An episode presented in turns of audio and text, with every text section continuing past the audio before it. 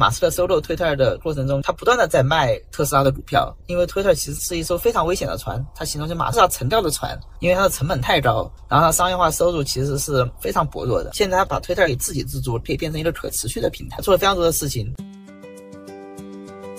就马斯克其实很早就定下来了，他 Twitter 的一个最重要的指标，嗯叫最大化无悔时间。它内容形式的改变，它在算法上的改变，其实它是希望用户最大化的沉浸在平台上。长文的话，其实就像我们聊天一样，说什么就可以马上记录下来写出来，它的门槛其实非常低的，有点像写产品文档。产品文档不是一个好的比喻，它并不是一个门槛非常低的不然不会有人给他去做 GPTs。OK OK，写 PRD 的 GPTs 现在很受欢迎，对吧？是的，对。但就是说你写长文，因为也要写的思路比较清楚。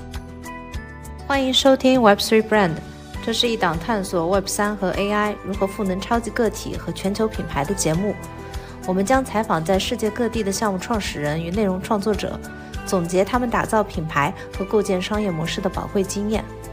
我们今天呢会录一个新的系列，叫做 Day One Global，因为我们会觉得说，在新的时代，用 Web3 和 AI 去武装新的个人品牌、超级个体，或者是全球的创业公司。大家现在跟之前比较大的差别就是，它从第一天就是 global company，一个 global 的 IP，一个全球化的叙事。对，为什么要做 Day One Global 做全球化，也是因为现在的大环境，国内的增长红利见顶，天花板非常低，不论是是创业者、大公司还是超级个体，其实都在看怎么能够向全球拓展自己的内容与品牌。关于这一块的方法并不多，所以我们也是带着好奇心，希望接下来会采访各行各业，在做全球化的品牌和个体。Web3 brand，我们会认为他们从第一天开始就是全球化的，所以我们也希望在这个过程中去追踪新一代的品牌。那其中包含了是说我做什么样的内容，我怎么样去建立社区，我怎么样利用社交媒体去提升我的影响力，以及我怎么样去利用好新一代的 AI 和 Web 3的技术，去使得我成为一个更加有竞争力的品牌或者是 IP。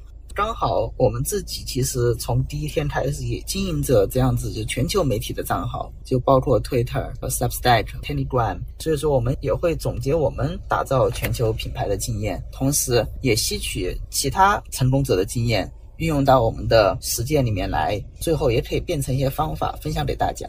好的，其实我们今天的话会先从我们自己作为研究对象，或者是说更多的把 Star 作为研究对象，然后复盘我们 Web3 Brand 过去这一年的时间里面，我们在社交媒体，尤其是在 Twitter，我们是怎么去经营个人品牌，或者是经营这样的一个新的内容的账号的。顺便复盘一下我们这一年在 Twitter，在我们现在叫 X 了这个平台上经营的一些心得。因为年初的时候，我跟 Star 聊过，我们今年想重点把 Twitter 现在改名为 X 这个平台好好运营一下。其实当时我们是定了一些目标的，我记得年初一月份的时候，我们都想说，哎，当时我们的粉丝数可能都在几百吧。你是在多少？我是在一两千。啊，对我是在三五百，Star 是在一两千。然后我们当时想说，我们希望在年末的时候都能够达到一万以上的粉丝数，就像是一个比较认真在经营的 Twitter IP 的账号了。结果呢，目前来说呢，Star 已经冲到了两万多，然后我仍然停留在三千，所以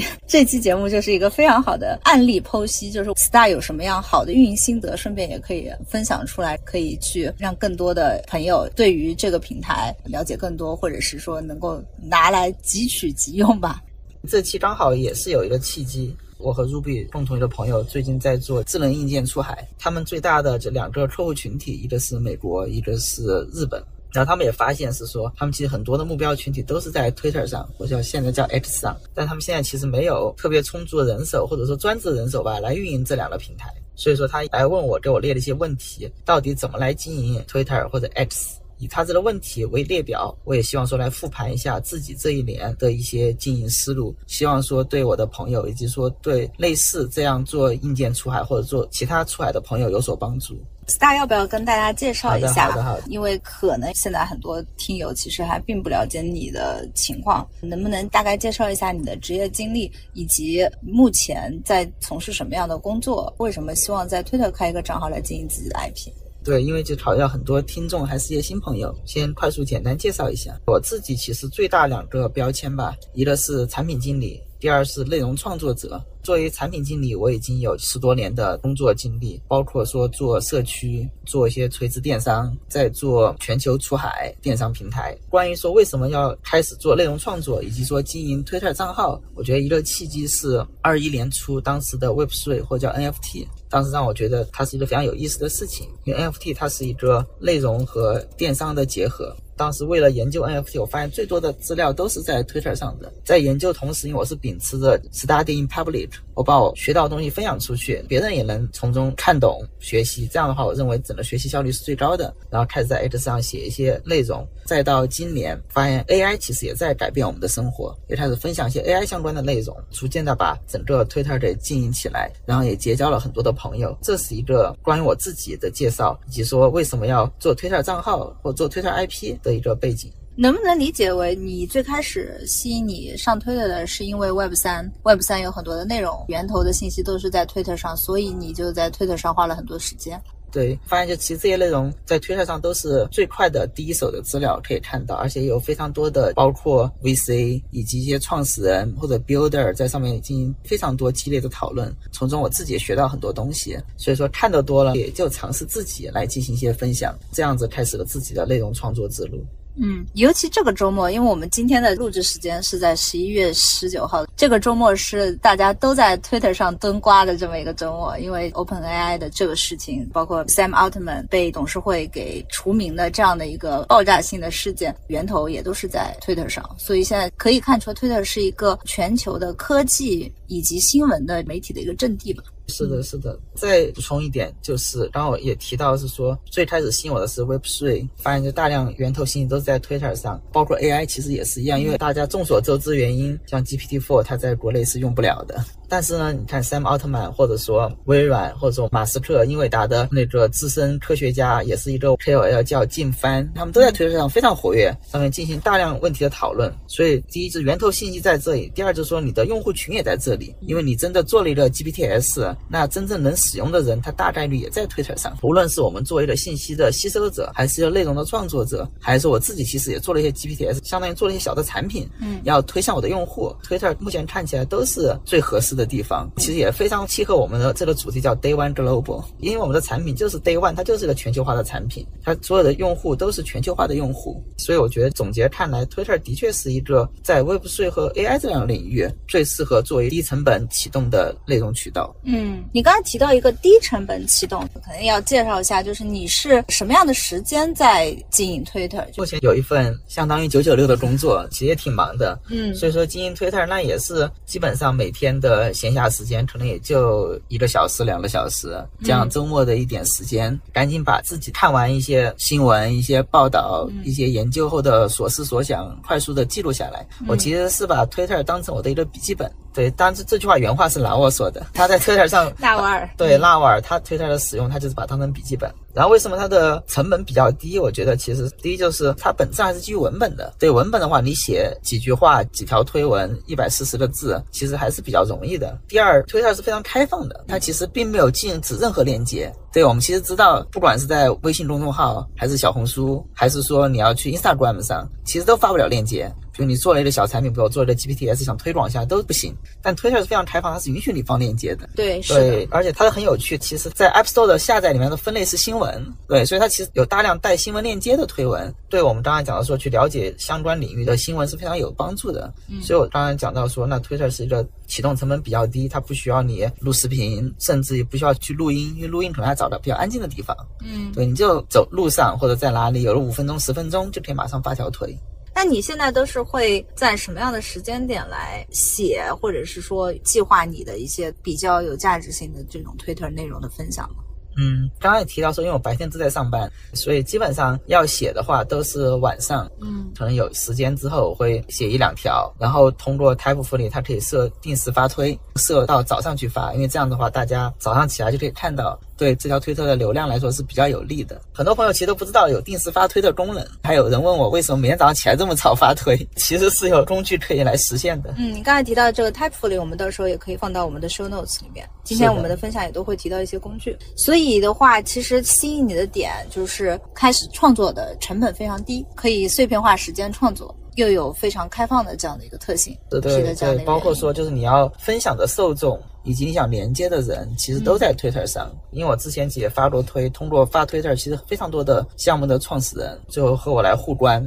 形成了一些连接，对我们之后去再采访新的项目非常有帮助的。嗯，你可以讲几个你今年发推之后关注你的，你觉得最惊喜的几个大号吗？我觉得当然最惊喜的还是接着布切尔了。对，因为它其实是不管是在个人创作者领域，还是在 NFT 领域，都是非常大的一个号。嗯，只要 Twitter 应该是有大几十万甚至上百万的一个粉丝。然后我是写了一篇关于 Jared Butcher 个人创作，以及说他最早做他的 NFT VV Chips 的一些故事。嗯，这个也是发在我们 Web3 Brand 的 Newsletter 上面。是对，然后最后发现说这个发了一两个月之后，可能碰巧被 VV Chips 的一些持有者看到了，然后开始转这条推，就转到了接着布上那里，他也看到了，然后他不但转推，还关注了我。对对对，这个还是挺惊喜的。是的，是的，是的。然后第二个就是那个 Bonchu，对，b o n c h u 啊，你可以介绍一下他。这个人可能很多人不是很了解，他是星巴克的 NFT 合作伙伴，叫 Form Three 的一个联合创始人。嗯对，也就是说，星巴克能够发 NFT，他们是后面重要的一个推动方。是的。然后这个合作伙伴，当然他最核心的创始人是 Adam，他是之前星巴克的首席数字官。嗯对，然后 Bonchu 是其中的一个联合创始人，也是合作方里面对 Web Three 比较了解的一个人。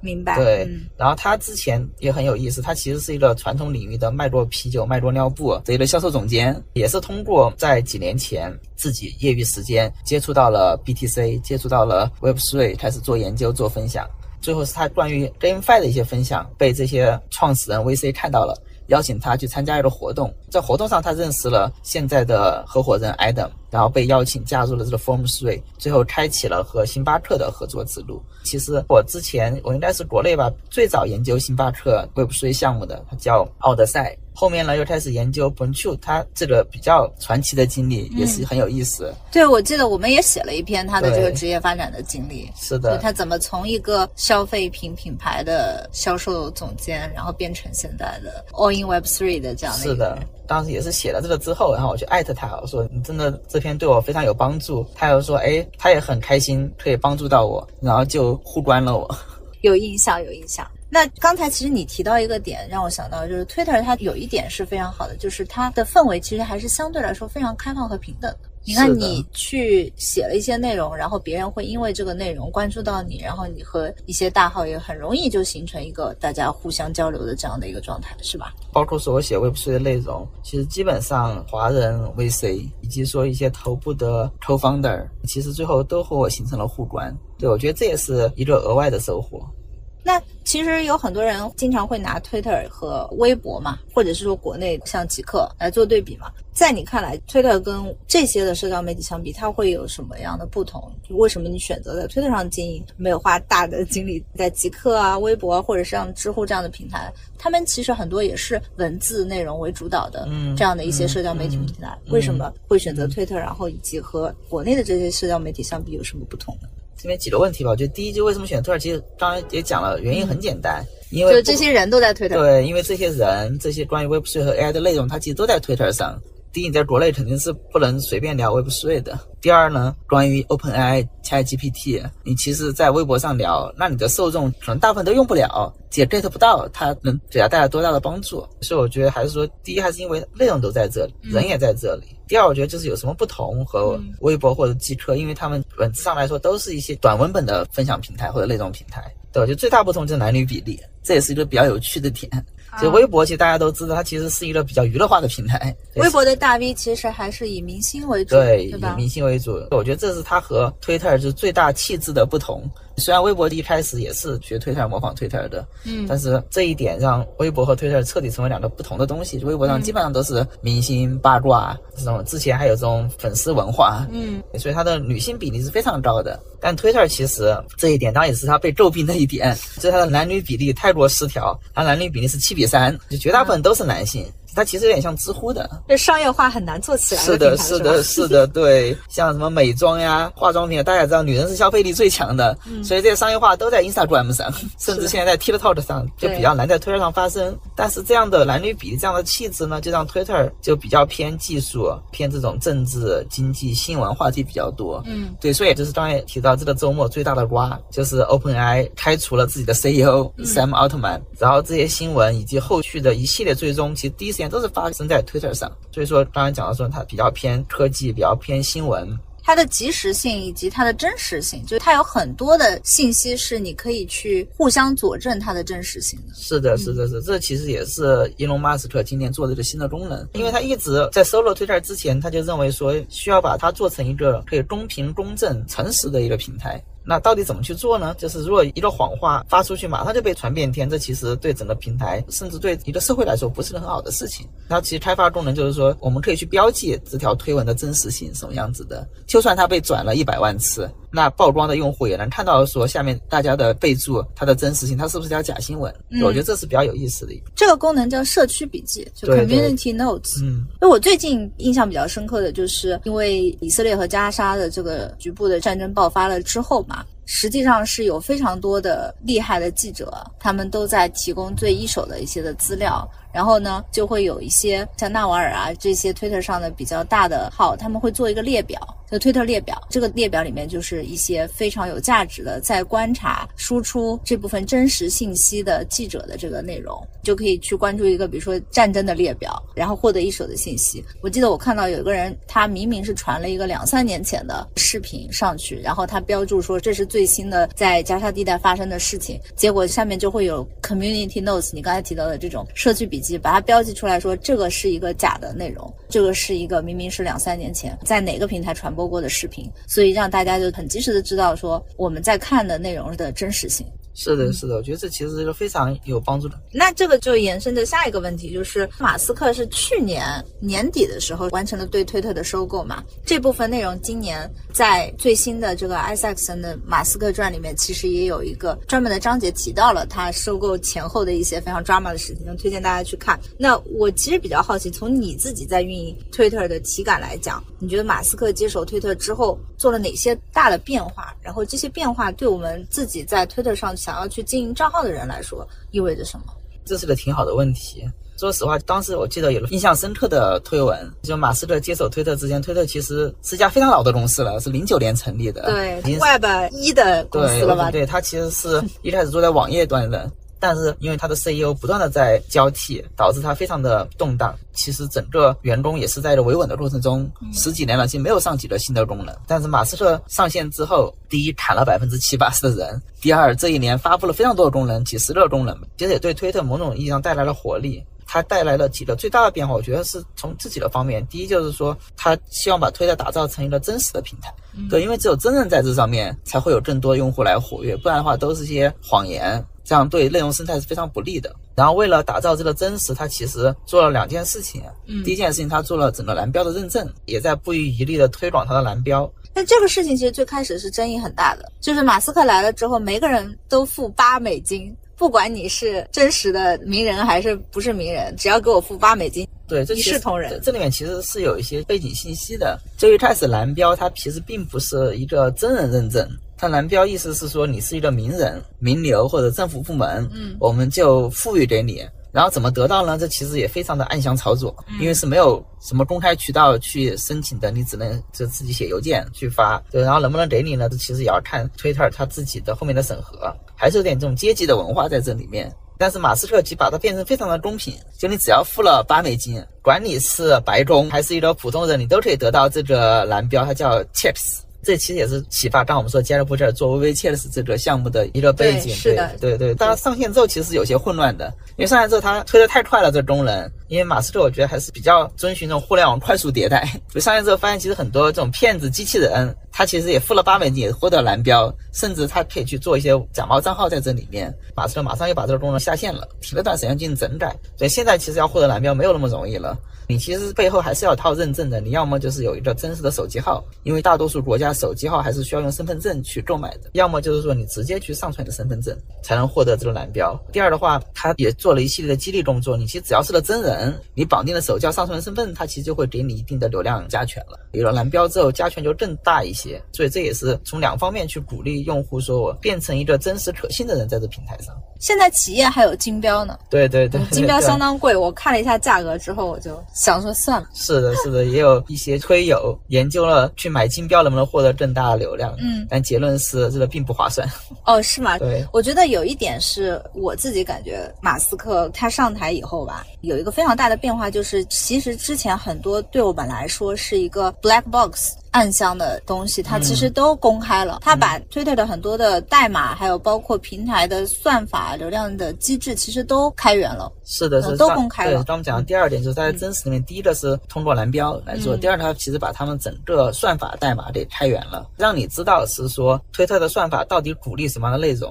会打压什么样的内容。对，而且很多人在推特上会，包括像 NFT God，他们都会去研究，然后解读它的这个算法究竟是怎么去 work 的。包括它每一次迭代了之后，他们也会去解读说这一次这个算法升级，它又会对平台的流量有什么样的影响。对对，甚至是可以公开去给马斯克提供建议，他也会去采纳的。所以还有个背景是，Twitter 其实在整个美国的选举里面是占非常重要的地位的。刚才讲，它其实是一个新闻媒体或者是一个这种辩论的场所，所有的外交官跟政治人物也都在上面。是的，除了特朗普，对吧？对，特朗普也是之前被禁掉了。对，嗯、但是就是说你在里面，你是民主党，你是共和党，你是左翼，你是右翼，其实都可以去进行大量的辩论。但是到底什么样的信息会送到人们的面前，其实非常重要，因为这个可能会影响一个人的政治观。这也是马斯克去把这个推特算法开源出来的一个非常重要的原因。他希望大家来监督这个算法，嗯、我到底是不是在公平的分法。嗯，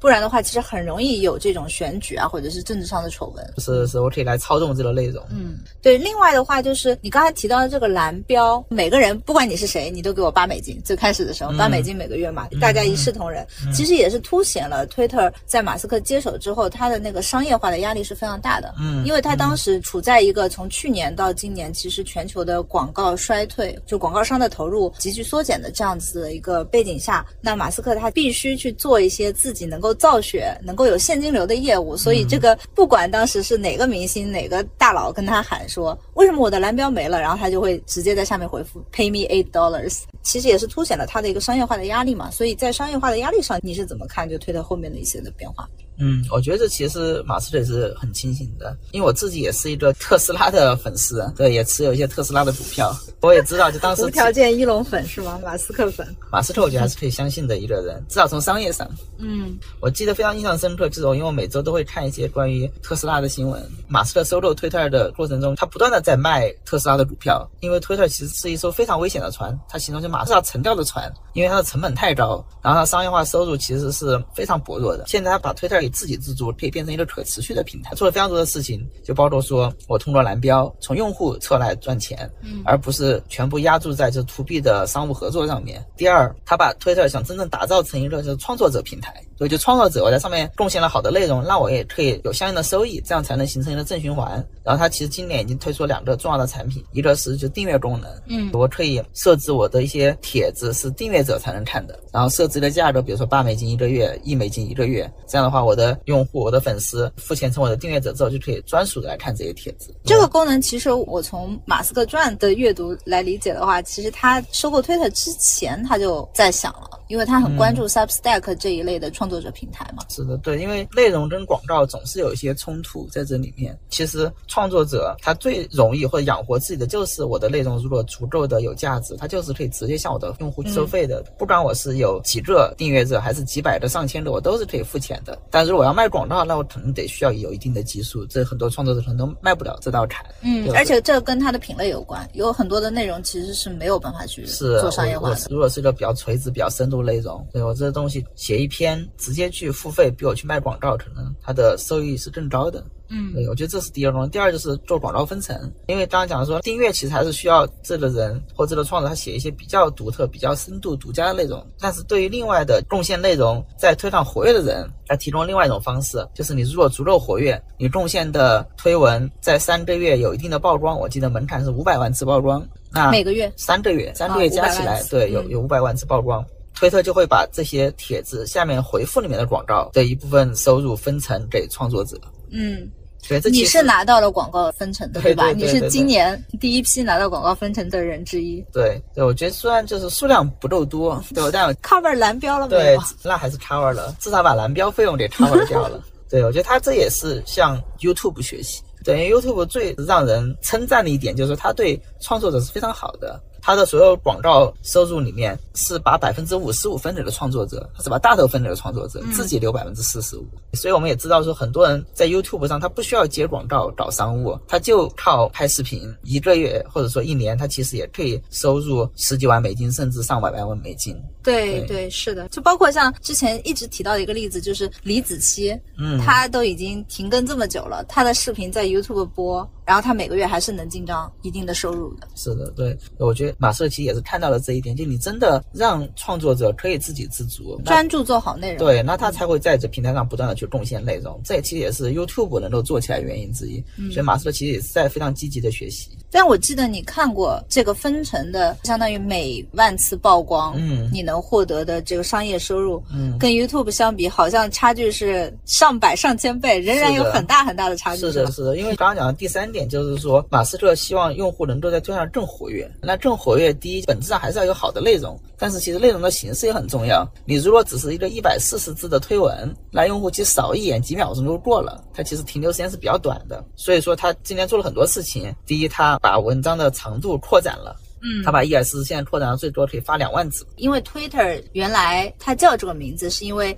每一条都是一个 tweet 嘛，对是一个一百四十多字的 tweet。是的，是的。然后现在其实严格意义上来说，我发推并不是说发 tweet，而是发文章，对我是可以发没有限制到两万字。两万字。对，嗯两万字的文章的。然后第二呢，它其实非常鼓励，就是大家上上面发多媒体，就包括说我去上传音频，上传我的 podcast，嗯然后我去上传我的视频，以及是我在上面做直播。对，因为刚好这个时间点，昨天晚上马斯克就在那个推特上直播了新舰的发射。对 Starship 的，是的，是的，他自己还带头在 Twitter 上面做游戏直播的。是的，是的，因为他也知道说视频化的内容，嗯，是能够更吸引用户停留更长时间的。对，刚才你讲到为什么推特的那个广告分成，它按曝光来算的话，其实比 YouTube 要少非常多，可能百分之一甚至千分之一。嗯，也是因为说 Twitter 看完之后，你要再点到评论区才能看到这个广告，然后你还得下滑到相应的位置才能真正的去看或者去点。所以这整个转化率是非常低的。但是 YouTube 它本身一段比如二十分钟的视频里面，它就可以插三四个广告。对，对你只要到那个位置了，你自然就看到这个广告了。曝光比例是完全不一样的，而且你视频化的广告，你其实更容易吸引用户去点击，点击率也不一样。嗯对，而且 YouTube 它的算法其实是非常高效的，它是给你在视频内容里面匹配的那个广告，通常来说我也不会跳过。是的，是的，对，这当然也得益于 Google 本身它强大的算法基础了。嗯所以我会认为说，这里面从内容形态上就可以让你的广告价值其实千差万别，同时它其实也影响了用户的停留时间和留存，所以也是为什么马斯克今年不遗余力的在推特上推多媒体。嗯嗯，看了他好几个采访，包括有一个特别长的在 Twitter 总部的采访，嗯我也写过那个嗯采访嘛。嗯就马斯克其实很早就定下来了他 Twitter 的一个最重要的指标，嗯叫最大化无悔时间。它内容形式的改变，它在算法上的改变，其实它是希望用户最大化的沉浸在平台上，而且其实这个无悔是他和 TikTok 做对比，嗯他觉得他每次刷 TikTok 也很上瘾，对吧？但是呢，大家都会觉得我花了这么多时间，时间黑洞之后，反正作为马斯克这样一个追求进步的人来说，他就觉得这是一个会让他后悔的时间，那是一个精神鸦片嘛。但是 Twitter 他就希望是说你在上面花很多的时间，大家都会觉得它是真的有用的，真的是让我获得了相应的情绪价值或者是实用价值吧。这个是他自己的一个说法。对，你怎么看？就是它的这个最大的指标或者最重要的这个北极星指标吧？我觉得它就是马斯克，第一他其实还是很会包装的，所以它叫最大化。其其实也跟 TikTok 没有什么两样，对吧？对，是，其实最后大家做互联网产品嘛，它肯定做的都是看用户的留存的，嗯以及用户单次的消耗时间。比如像 TikTok 它会叫 VV 嘛，嗯就是你到底看了多少视频，浏览了多少次视频，以及这些视频的完播率什么样子的。嗯然后马斯克其实本质上也是要看这些指标的。我觉得他这边比较好一点，他有点像 OKR，他不是我用各种各样的 traits 只看你结果就可以了，他是说最后形成的你的这个 O 是我要让你反复的来，而且都是无悔的，你是非常 enjoy 这件事情，认为在里面是获得了一些信息或者获得了一些知识快乐的。嗯对我觉得这是马斯克这里面包装的比较好的一点。所以他要最大化无悔时间的话，就意味着实际上他会比较在意这个内容的质量，就是他要想办法把算法的流量给到高质量的内容，以及鼓励大家去生产高质量的内容。嗯所以在这个上面的话，比如说针对大家平时的运营，嗯，或者是你自己的体感上面来讲，你觉得高质量的内容是怎么样的？可不可以讲一些你自己比较爆的这个推文的例子？高质量内容，我觉得分两个层面吧。第一个层面就是说，它对于用户的价值是什么样子的；第二就是你具体的形式是什么样子的。我觉得这是两个不同的维度。对用户的价值，我觉得这里就是 quote 一下，就是 Peter 杨他的一个总结特别好。嗯，Peter 杨是一个硅谷的产品经理，对硅谷产品啊他现在在 Roblox，对，然后他的 Twitter 也是运营的也非常成功。嗯所以他总结三点叫 teach me, entertain me，或者叫 touch me。其实翻译过来就是说，你要么教会了我某些东西，让我获得了知识，获得了信息；要么娱乐我，让我觉得很快乐、很开心；要么就是说你非常的触动我，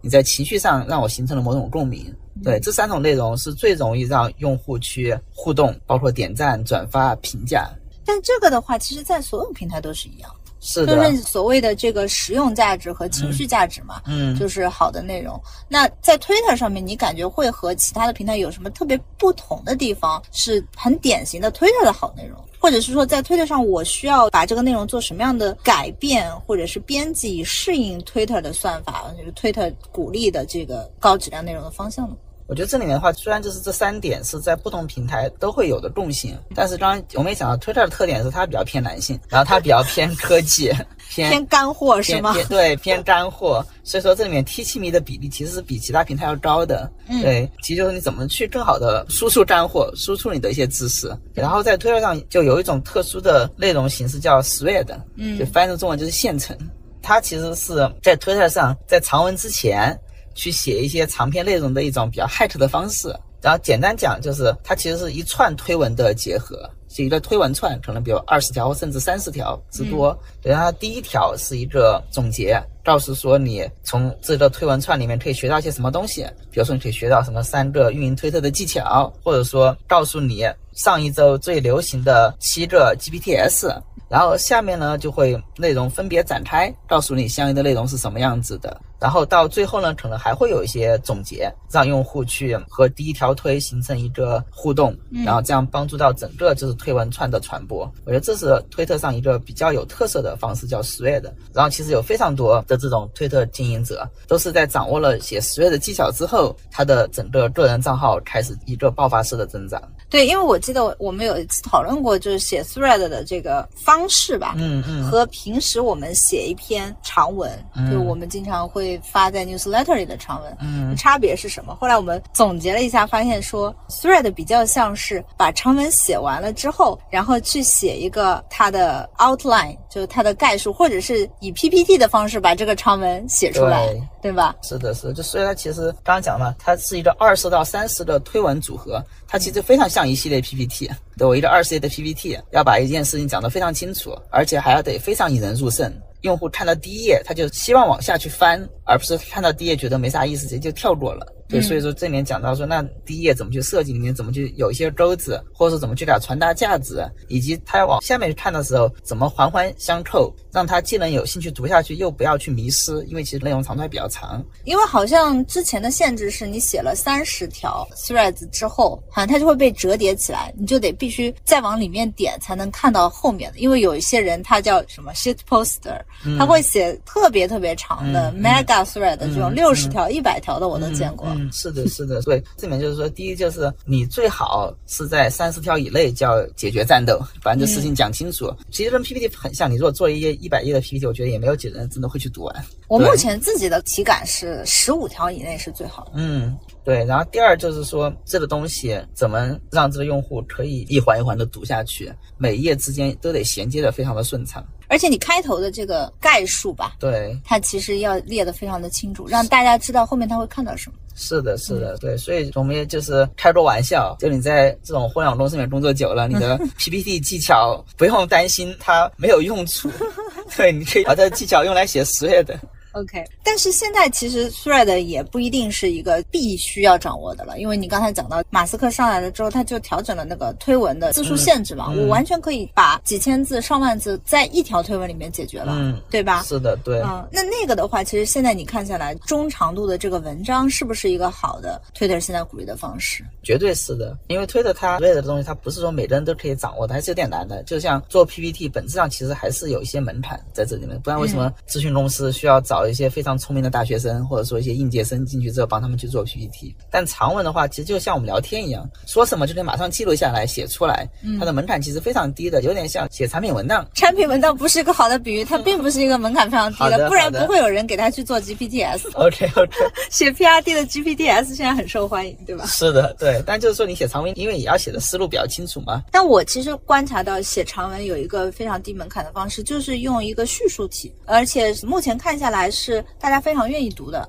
就像之前马斯克传的作者 Isaacson 他其实讲了嘛，他一辈子都在学习的就是做一个好的 storyteller，他不会去给人讲道理，然后每次别人要问他一个什么样的你怎么看这件事情，他就会说 Let me tell you a story。其实长文是一个 tell story 的非常好的方式，而且可以写非常个人化的，让大家有共鸣的内容。可能纯 Teach Me 的部分是用这种 thread，有点类似像 PPT 呈现的形式来写这个现场。但是长文其实很好的一个用处就是来写一些个人的经历，能够让别人获得 Touch Me 的这种是的，呃有的有共鸣的感觉，而且反而是更容易传播。同意同意，因为他刚刚讲的门槛的确比较低，你反正一百四十个字写完之后，你再往下写，它就自动的把你变成一条长文了。是的，当然这个中间也有很多的这个技巧，就是怎么样让长文的你想要展现的内容最大化展现在大家看到的这个地方。我记得你也是写过一些帖子，我们到时候也可以放在 show notes 里面。好的，对，那除了就是刚才讲到的，就是有一些，比如说马斯克来了之后，然后针对 Twitter 它有一些算法上的变化啊，有推行，比如说认证啊等等的这些的事儿。那我们需要做的一些的运营上面的改变，除了说呃，比如我去买个蓝标，对吧？这样让流量好一些。然后我去除了写现成以外，除了写这种一串的推文以外，我也可以去写长文。其他还有哪些的方式是运营上面可以去做针对性的，对你自己获得更多的曝光，或者是说最大化你的这个运营效果是有利的？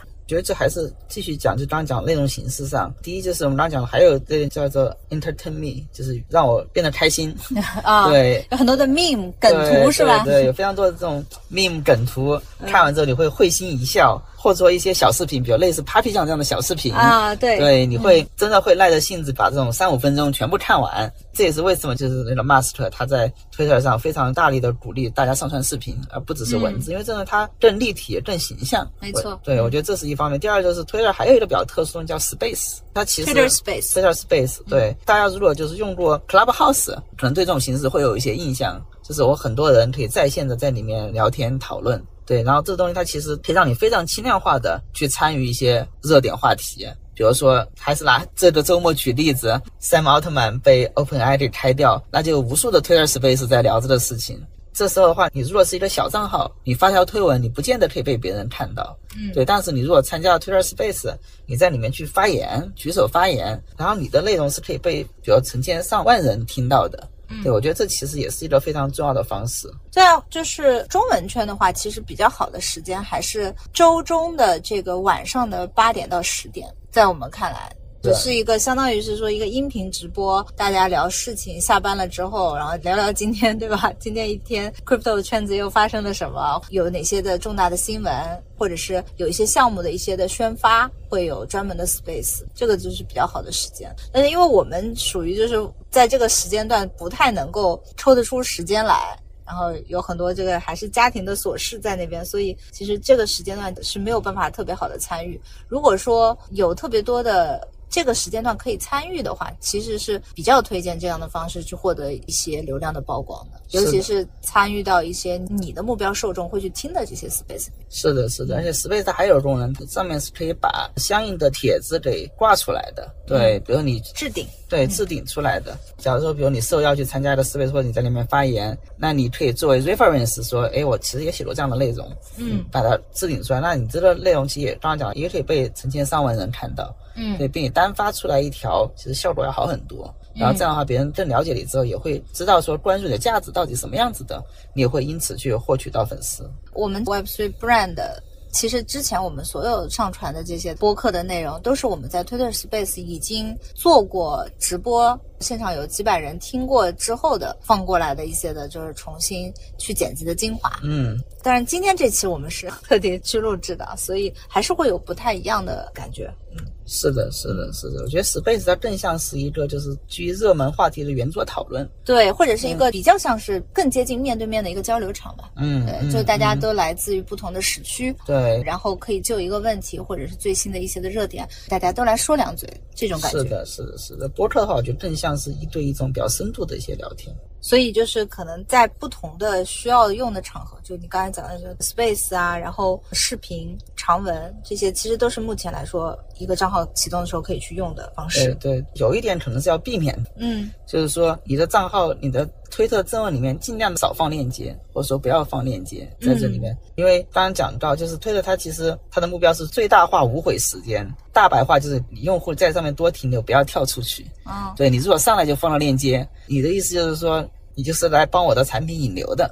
让用户跳出去，这个东西其实是推特不鼓励的。但是它允许你放，它只是不鼓励。是对对，就是你可以放，它你不会被查封，但是有可能你这条帖子的曝光就上不去。是的，是的，但这也很有意思，就是它的算法其实也做的挺精细的。因为刚刚讲到推特，它其实本质上它在分类上是在新闻。所以一个很常用法就是说，我分享一个新闻链接，然后再做一些评价。你如果放的是新闻链接，是不会被降权的。哦，这么精细。对，它是可以判断哪些是新闻链接。是，它有一个索引库，比如像《纽约时报》《华尔街时报》或者 Bloomberg、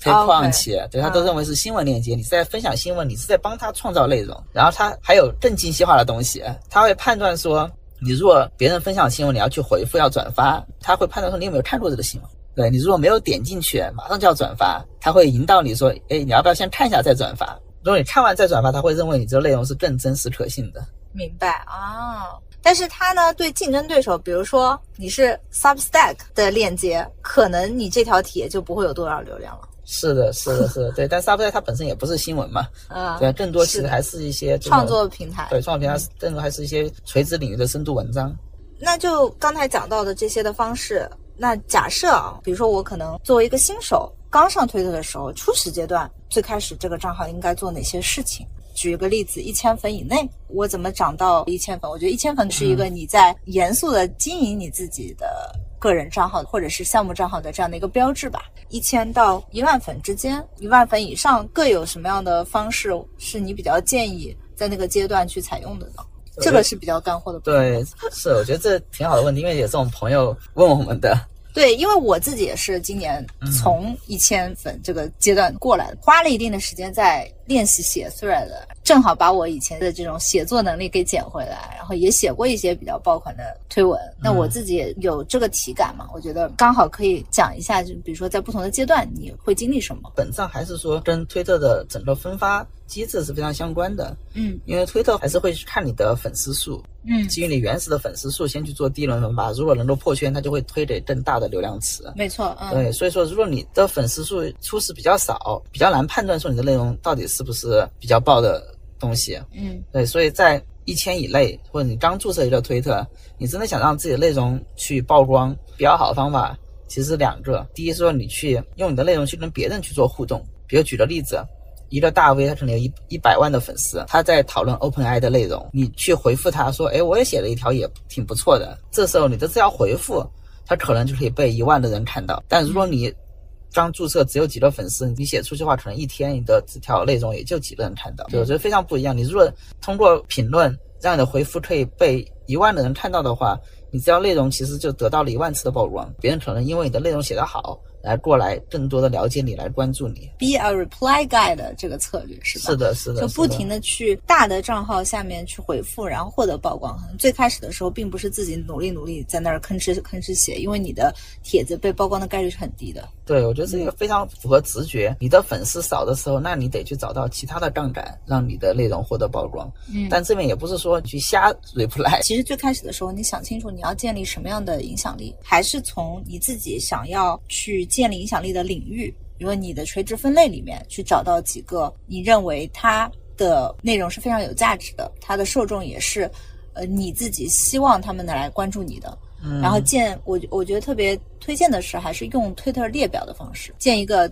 Twitter list，然后把可能在这个领域里面重要的十到二十个人都放进去，然后每天在这个推特类似的下面去看他们的内容，或者甚至有一些你可以设小铃铛嘛，只要一有帖发出来，你就会第一时间看到，然后你回复一些比较深思熟虑的思考，而不是说我在那儿回个表情，或者是仅仅就回复一个链接，去加入一些比较重要的领域的有意义的讨论。那这样的话，你的内容就比较容易被别人看到，这是冷启动我觉得比较好的一个方法。我之前其实也写过的例子，就有一个 Twitter 大 V 叫做那个 Sahil Bloom，他现在应该有超过一百万的粉丝了。嗯对，但他刚开始经营推特的时候，他也粉很少，就几百个。对然后他写了一篇内容，他觉得挺好的，这真的没有人看。他其实有一些想交流的 KOL，、他去这些大账号下面留言说，我这个写个人成长的主题，其实跟你的内容也挺匹配的，这是我的一些思考。然后真的就有一个叫 Chamars，嗯，所以他其实也是一个非常大的账号，一神一个为马斯是那个 All In Podcast 的里面的其中的一个 host。是的，然后他就转发了这条评论，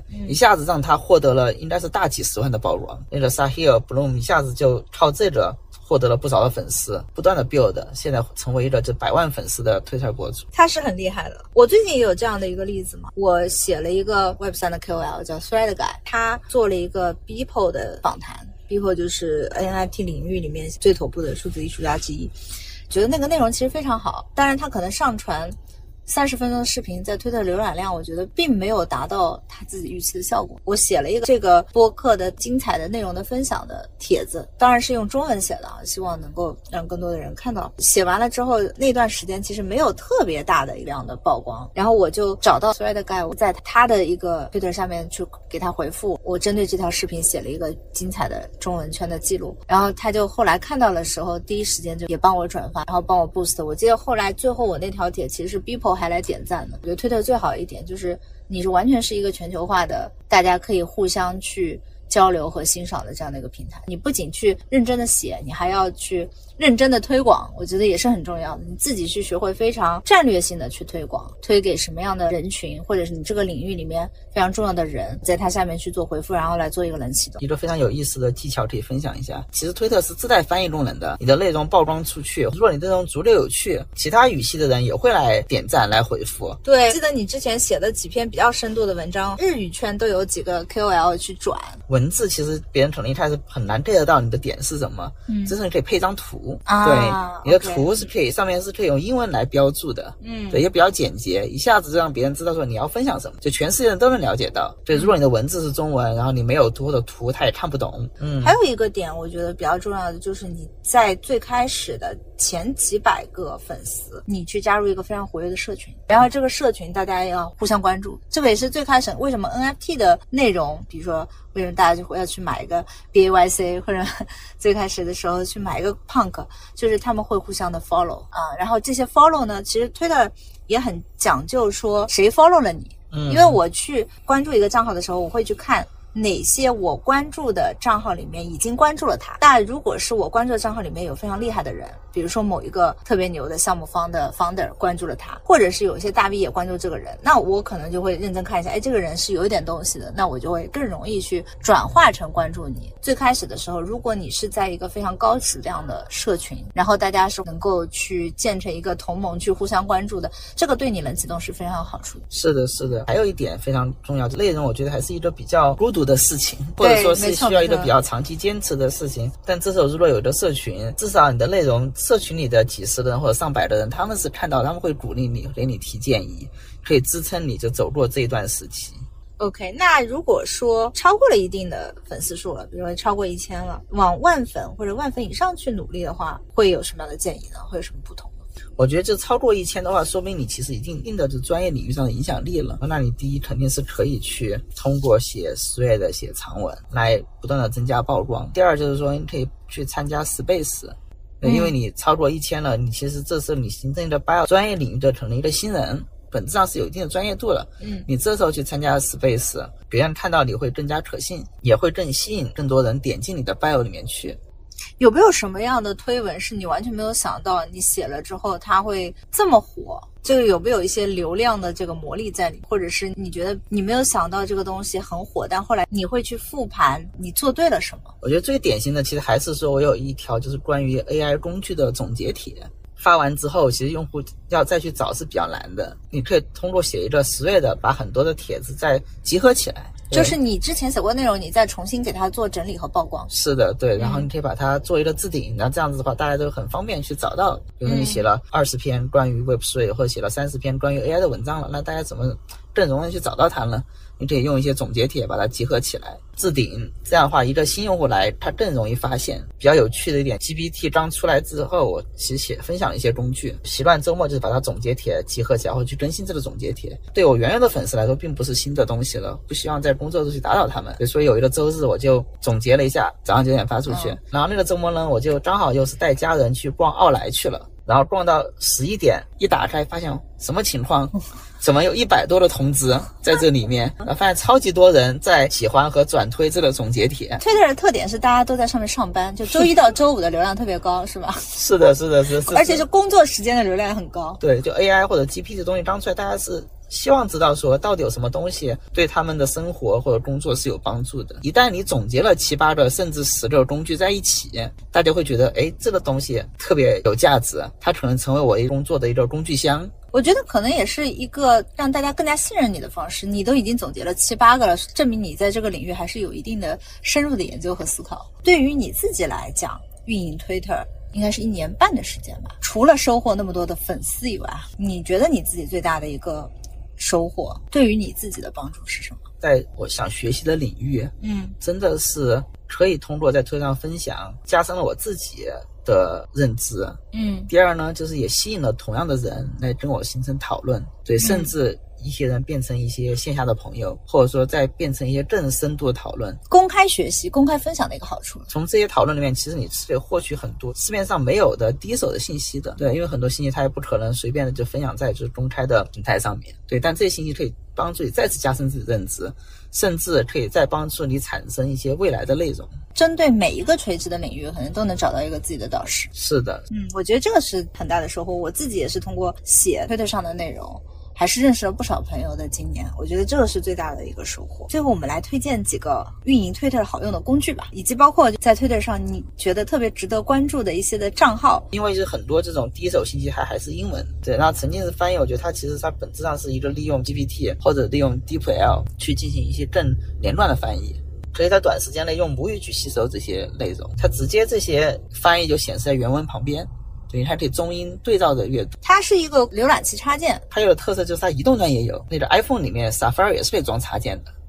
我用下来的感觉比较好的就是它是可以让你对照着看。大段的英文你要去吸收，没有这个插件之前，我可能就是我先存着。存着后果就两个，一个就是忘了，对，第二就是我真的可能要找出一个大段时间，比如晚上或者说什么时候，现在慢慢看，对。但是有了这个沉浸式翻译之后，我就直接当下就可以把它翻译成中文，然后中英对照来看。对，而且我发现近几个月这种科技圈最好的文章，它其实是直接照搬海外的翻译，比如说 Paul Graham 就 YC 的那个创始人，他写了一篇。文章，嗯，呃，How to do great work，对吧？然后，然后可能过了几天以后，你就在中文的科技媒体，大家都来认真读这篇文章。但其实是你只要订阅 Paul Graham 的 newsletter，第一时间你就可以看到。然后用沉浸式翻译的话，看起来的效果其实比你去看。只有原文翻译的那个内容会好很多。是的，是的，比如说一些语境或者一些上下文，你还是只需要知道它英文是怎么写的，翻译它还是会有点生硬。归功于 GPT 出来吧，真的翻译质量有得到一个大大的提升。还有一种要推荐叫 Tweet Hunter，推特上的插件，它可以让你知道某个人最热门的推特是哪几条。这样的话，你可以迅速知道说这个人他在哪些领域是建立了一些内容上的深度和认知的。对，或者说他也可以帮你鉴别所谓的账号是不是假账号。我觉得，如果你是一个做品牌、做 marketing 的人，你想要到 Twitter 上去找 KOL，你必须装这个插件。你装了之后呢，你就可以看到这个人粉丝数，它里面最红的推文是怎么来的。那如果你看了一下，发现他最红的推文可能是几个抽奖体，它的互动性并不是非常好，并不是非常值得你去合作的，就是也是一个很容易暴露别人的插件。其实。是的，在推特上写东西，它 study in public 或叫 build in public，同时在接受公众的监督。你如果要作假，是很容易就被发现了。对，经常我有发现一些人，他的粉丝数比我高的多，结果呢，我发现他写的内容好像就马斯克把每一条帖子的曝光数据其实都放出来了。是的，对。所以你可以看说，如果他是一个万级别的账号，结果呢，他写的帖每一条都只有几百的级别的曝光，那他这个万粉其实是有一定的问题在的。是的，对，就他刚刚讲到，他要么是都抽奖来的。对，要么可能或者他的很多粉丝已经不活跃。对，或者很多粉丝不活跃的。还有没有好的工具推荐？嗯，我觉得那就是写推吧。写推我们其实一开始也讲了，就有的叫 Typefully 的工具。第一就是说它写十页的特别方便，你可以通过拖拽来排列顺序，而且它可以自动帮你编号。你这第一条这帖子是一号、二号、三号、四号。第三，它可以定时的发帖。它还可以帮你定时转推。你的用户都是有时差的，早上九点发的时候其实是美国时间的晚上了，更多是针对亚洲用户来看。等到到了晚上了，那美国人就醒了，起来上工了，上推特了。对，起来上工了。对，这时候呢，你如果转推的话，可以让你的推文有二次的生命力。推文的最高的两个流量点，一个是中午一点，就很多人中午开始休息了，开始看了，吃好饭对吧？来摸摸鱼对吧？对对。第二个是凌晨一点，这很神奇。凌晨一点啊。对，因为凌晨一点，我也当时在推上也问过，为什么大家这个时间点来？那个 in date 来交互，发现说这个时间点是很多美国时区，他可能刚好起床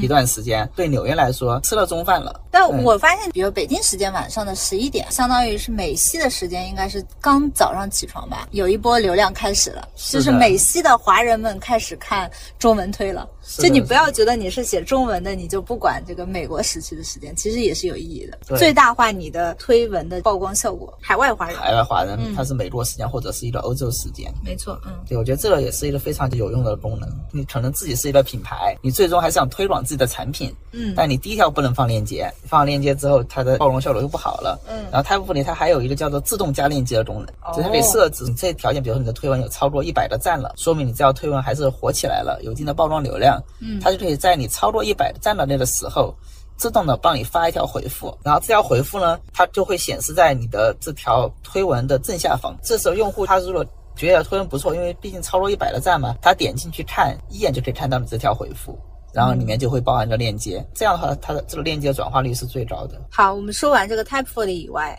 还有什么跟非文字部分内容？比如说多媒体内容有没有好用的工具？各种压缩视频的小工具。其实现在你上传的时候已经可以让你选择，但它还是挺大的一个文件。在 Twitter 上，如果你是一个 Twitter 新人，你想学习别人的 Twitter 运营。除了可以关注 StarZQ 的账号，你还推荐关注哪些的账号？然后比较有价值的，你可以从他们的身上去学到一些东西。这其实就是我本身自己在推特上关注的一系列就是创作者账号，从他们学到了很多运营推特。我觉得第一个就是 Tim Ferriss，对他已经是这种内容创作界的活化石了。我自己也写过好几篇关于 Tim Ferriss 的成长心得体会吧。对，而且你可以看得出来，他在每一个社交媒体平台，他写的内容的格式都不太一样，他还是研究的非常深入的。第二个叫做 Alex Finn。更为人所知的，他之前叫 NFT God，是一个带着变异猴头像 M A Y C 那个。对，啊，他写的内容一开始是 NFT 领域的，对，后面就变成了个人创作领域。嗯，然后他也是个个人创作领域的 Hacker，可以叫。对，因为像 Twitter 刚刚讲到公布他的算法之后，他是第一时间去阅读了整个开源的算法文档，并且找出说，那推特到底在鼓励什么，打压什么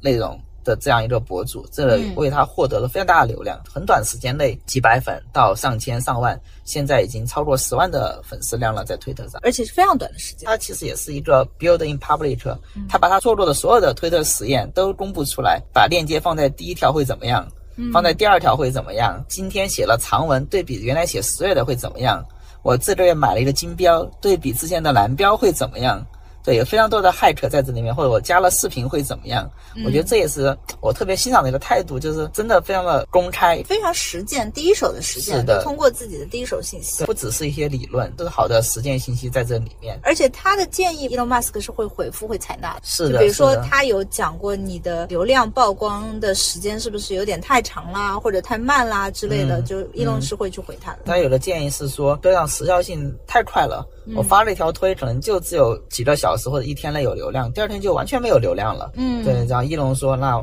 的确是有这样子的情况，因为他最早推特其实是一个新闻类网站，新闻的时效性就是很短，随着就是内容品类的多元化、丰富化，它也会加强这个内容的有效期。推特一开始是对小账号非常不利的，现在就是 Elon Musk 他也说发推说我们其实会做些实验。看怎么的帮助一些优质的小账号来获得流量。我觉得其他的一些我们也会比较建议的内容创作者，要不我们就把他们都放到 show notes 里面。好的，刚才我们多次提到了纳瓦尔，因为纳瓦尔宝典实际上就是从他写的所有的这些很多年的这些推文里面给整理出来，网友整理出来的这样的一个内容。但他其实也是一个典型的在公开领域分享，然后积累了自己的声誉的投资人。他其实前一阵子讲过一个话，我也非常认同。如果说有一个平台是最不会站在创作者和他的用户之间的，最不容易挡创作者和用户的道的，可能就是 X。他觉得 Elon Musk 是最没有 incentive，或者是最没有可能性去要做成一个非常大的中介，横在创作者和用户之间的。Twitter 会是最扁平的这样的一个，所以这个也是我自己比较愿意在 Twitter 上花时间，愿意在 Twitter 上做更多的学习和交流的原因。如果你从事的领域跟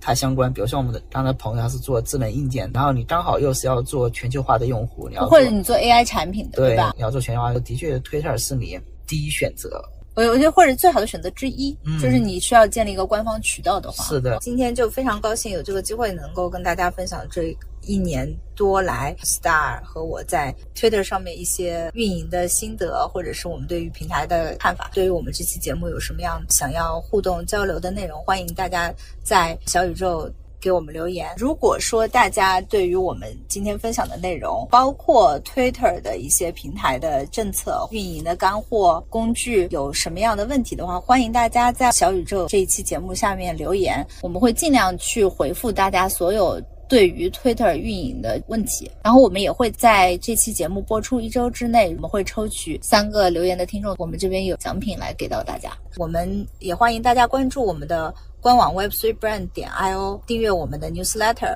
我们有很多的干货的内容是会放在我们的 newsletter 上面。谢谢大家，这一期其实是我们这个 Day One Global 系列的开始。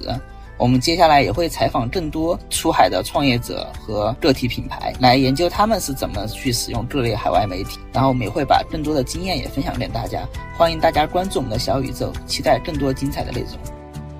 以上就是这一期节目的全部内容。欢迎在苹果播客、小宇宙、YouTube 和 Spotify 上订阅、留言和评分。如果希望进一步交流，欢迎访问我们的网站 web3brand 点 io，加入读者社群。感谢大家的收听，我们下一期再见。